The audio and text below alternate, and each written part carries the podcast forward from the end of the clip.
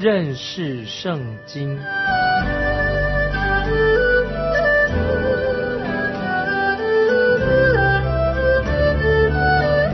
认识上帝的话，把上帝的话带到全世界。本节目是由认识圣经机构和环球广播电台联合制作，欢迎收听。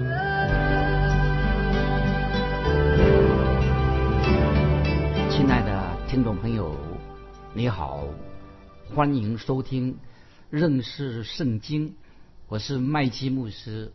我们继续看旧约的哈巴古书第三章，哈巴古书第三章。在哈巴古书第三章幕后就在后面有三个人，却没有提到他们的名字。听过你了解吗？哈巴古书第三章特别指到后面有三个人，幕后在幕后没有直接提到他名字，因为所发生的事情不是靠人自己所能够成就的事情，乃是神借着人所写成的这个诗篇啊，哈巴古书。第三章其实是像诗篇一样，因此就没有提到人的名字。有很多的圣经学者在这里，他说只看到后面也许有两个人，幕后有两个人，但是我我个人啊，我认为说我们可以看到是三个人。我们可以看到亚伯拉罕啊，在哈巴谷书第四第三章，我们可以看到这个诗篇里面看见亚伯拉罕，从三到六节是亚伯拉罕，第七到第十节我们看到摩西。从十一到十五节，我们看到另外一个人约书亚。所以哈巴古书第三章，我们可以看见三个重要的人物：亚伯拉罕、摩西、约书亚。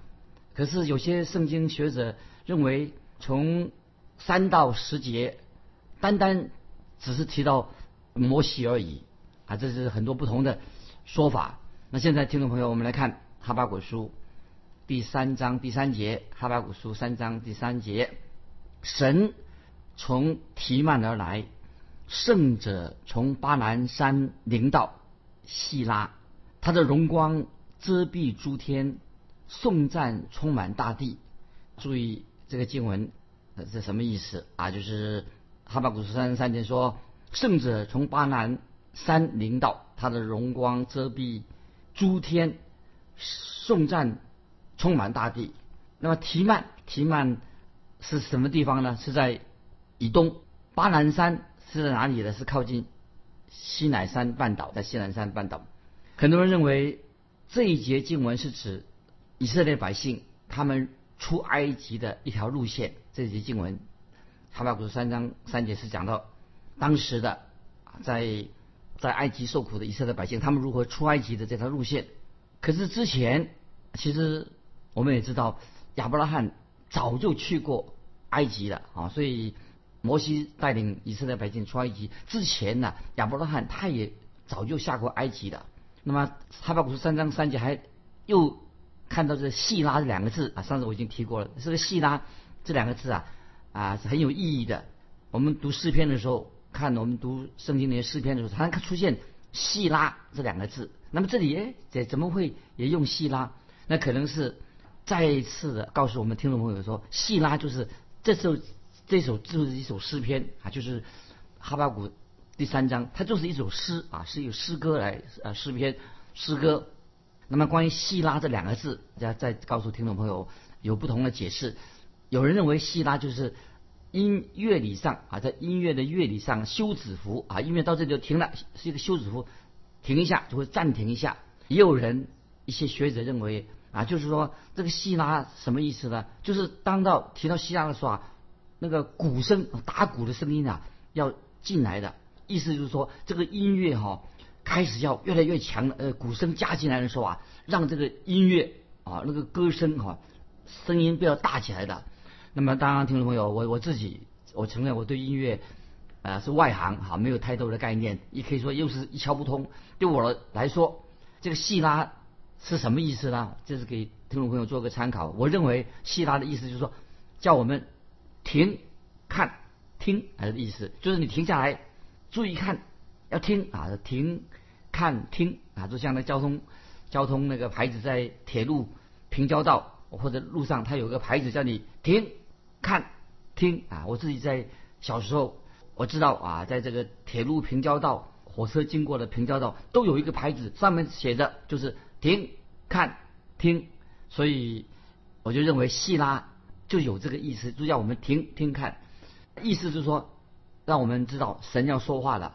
神告诉我们说，现在你要做好，注意听，就是等于说，今天听众朋友，我们读圣经的时候，神说你现在好好的做好，注意听我说什么话。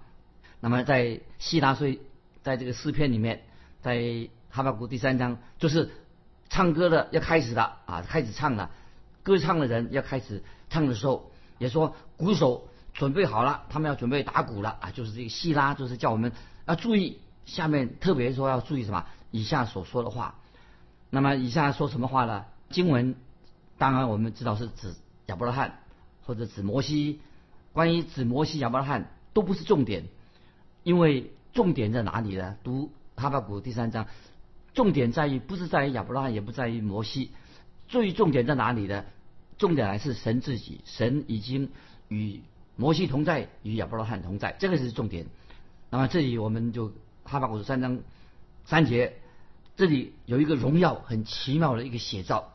那么我们继续看哈巴古书三章三节的下半啊，这个很重要的经文啊，他的荣光遮蔽诸天，颂赞充满大地啊。三章三节的下半，他的荣光遮蔽诸天，颂赞充满大地。那么这节经文到现在哈，我们看啊，好像读起来他的荣光遮蔽诸天，颂赞充满地，好像这经文到现在是不是还没有应验？但是，虽然我们看起来好像我没有完全应验，但是对亚伯拉罕亚伯拉罕来说，对亚伯拉罕来说呢，亚伯拉罕心里面啊，已经充满了对神的赞美。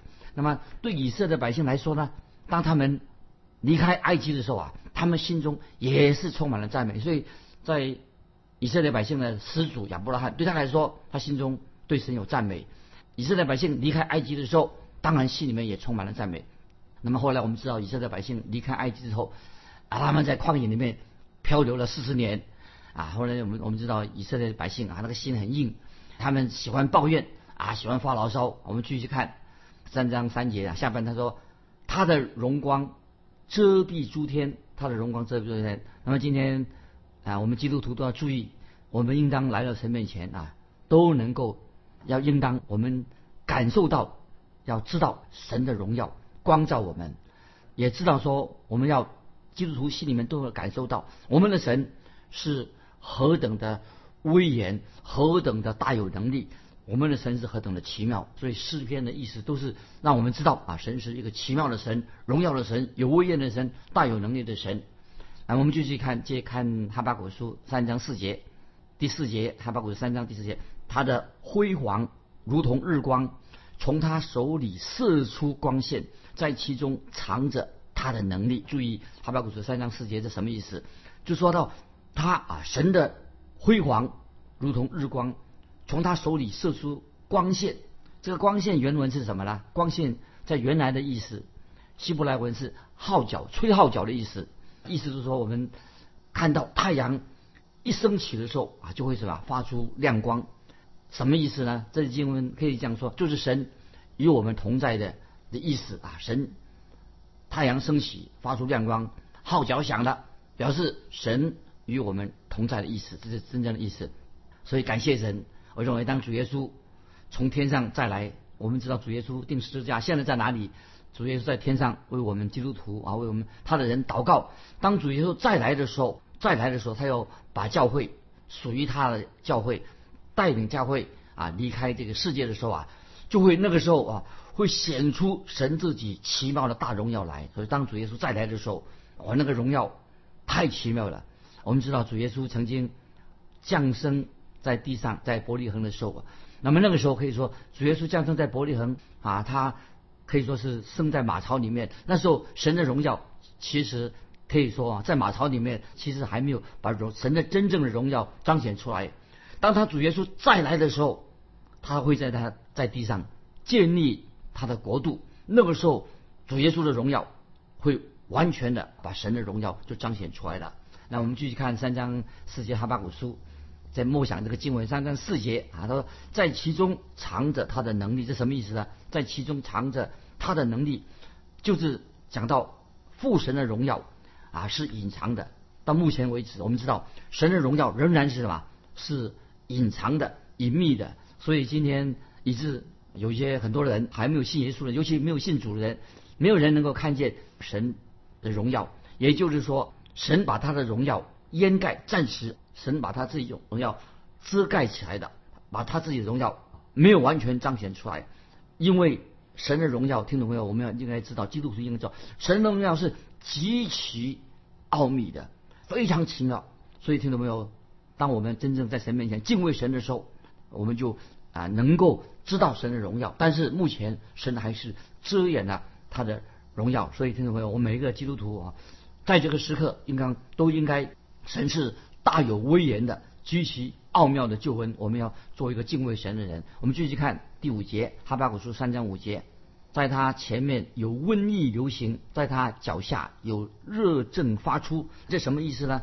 那么这是这节经文，可能就是指摩西在埃及的时候，神透过摩西行的十个灾害，对埃及人下了降下了十个大的灾害。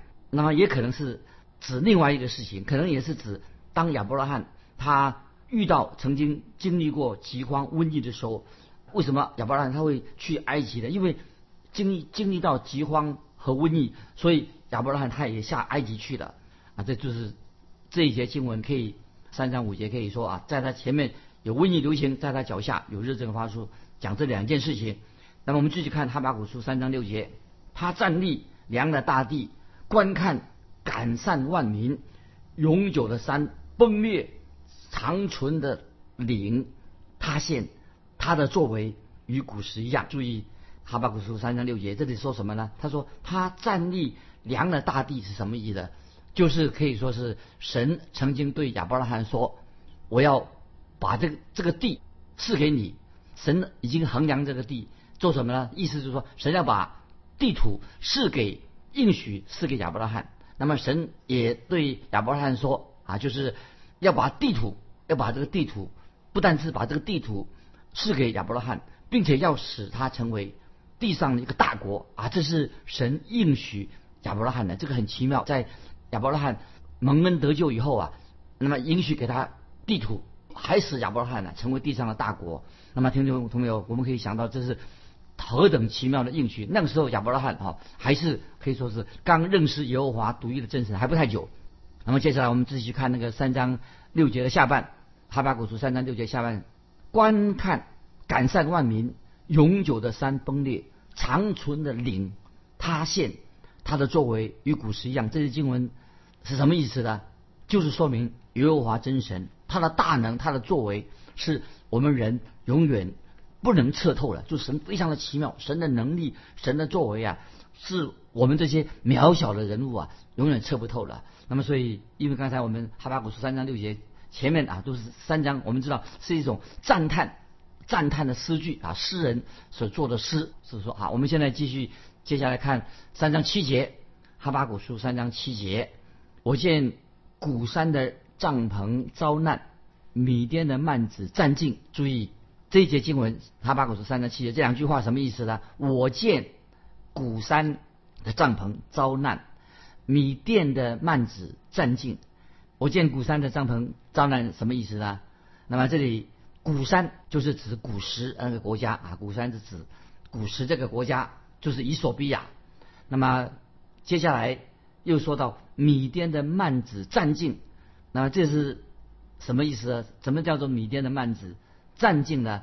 因为摩西曾经在米甸那这个地方待了一段很长的时间啊。我们知道摩西啊要逃离，当时要啊他因为他杀了人，所以要逃到米甸去，在那边一段很长的时间。所以有些圣学者认为啊，因为摩西他曾经他是是是什么？他是法老公主把他养大的，所以也许是有将来会成为啊一个重要的人物啊，因为他公主把他养大的。可能也可能只说，这个当时摩西曾经跟伊索比亚，就是古时这个地方啊，曾经跟他们打过仗啊。那摩西啊出兵打仗，那时候啊摩西还是在埃及的皇宫里面。当然，这个并没有历史的文件的记载，只是有些学者他们认为这样推测。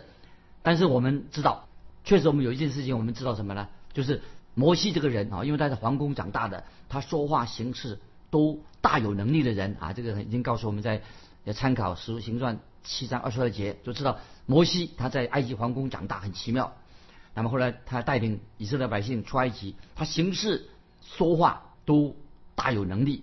我们继续看哈巴古书第三章第八节，哈巴古书三章八节，耶和华。你乘在马上，坐在得胜的车上，岂是不喜悦江河，向江河发怒气，向洋海发愤恨吗？这些经文又是一个诗句啊！记得阿巴古三章啊，都在作诗啊。这个诗诗歌三章八节，耶和华，你乘在马上，坐在得胜的车上，岂是不喜悦江河，向江河发怒，向洋海发愤恨吗？这些经文什么意思呢？就是是说啊，应该是指什么呢？指说以色列百姓过红海，以色列开始啊要离开出埃及的时候，就离过经过红海啊一个走干地。那么后来呢，又过约旦河的景象，约书亚带领百姓过约旦河。所以一个是讲到以色列百姓过红海的状况，一个哈也许是描述。约旦河过约旦河的景象，都是一个神机，就是看到神把河水裂开了，变成干地，让他们可以以色列百姓属于他的百姓能够从干地上走过去的这个神机。那么，所以当然我们知道这样说：耶和华，你乘在马上，坐在得胜的车上，岂不是不喜悦？不喜是不喜悦江河，向江河发怒气，向洋海发愤恨吗？当然，这是一种比喻啊，就是。充满了诗意，这种诗人的手法啊，描述啊，描述啊神的这个大能。那么当然，这是刚才上面这句是希伯来的一种诗句，提到神，意思就是说，神不会让海水阻挡他自己的百姓，不能够阻挡神自己的百姓，神反而使红海裂开，让百姓啊走干地，也让他自己的百姓过约旦河。那么意思是说，神都。在他的百姓当中行了奇妙的事情啊，使他的百姓走过干地啊，这就是这个意思。这个诗啊，这个诗所内容所表达的意思，我们继续看哈巴古书三章第九节，三章九节，你的功全然显露，向众支派所起的事都是可信的。希拉啊，听没有？这节经文很有意思。你的功全然显露，向众支派所起的事都是可信的。希拉。你以江河分开大地啊，很奇妙啊。接着说，希拉以后就说，你以江河分开大地。那么这个经文怎么解释呢？你的功全然显露，向众支派所起的事都是可信的。就是说，神很清楚的，我们的神耶和华神信守跟百姓所立的约。那么神信守他所做的一切的应许，所以我们可以相信神就是。信守他的约啊，信守他的应许。希拉的意思呢，之上啊，我们已经提过了。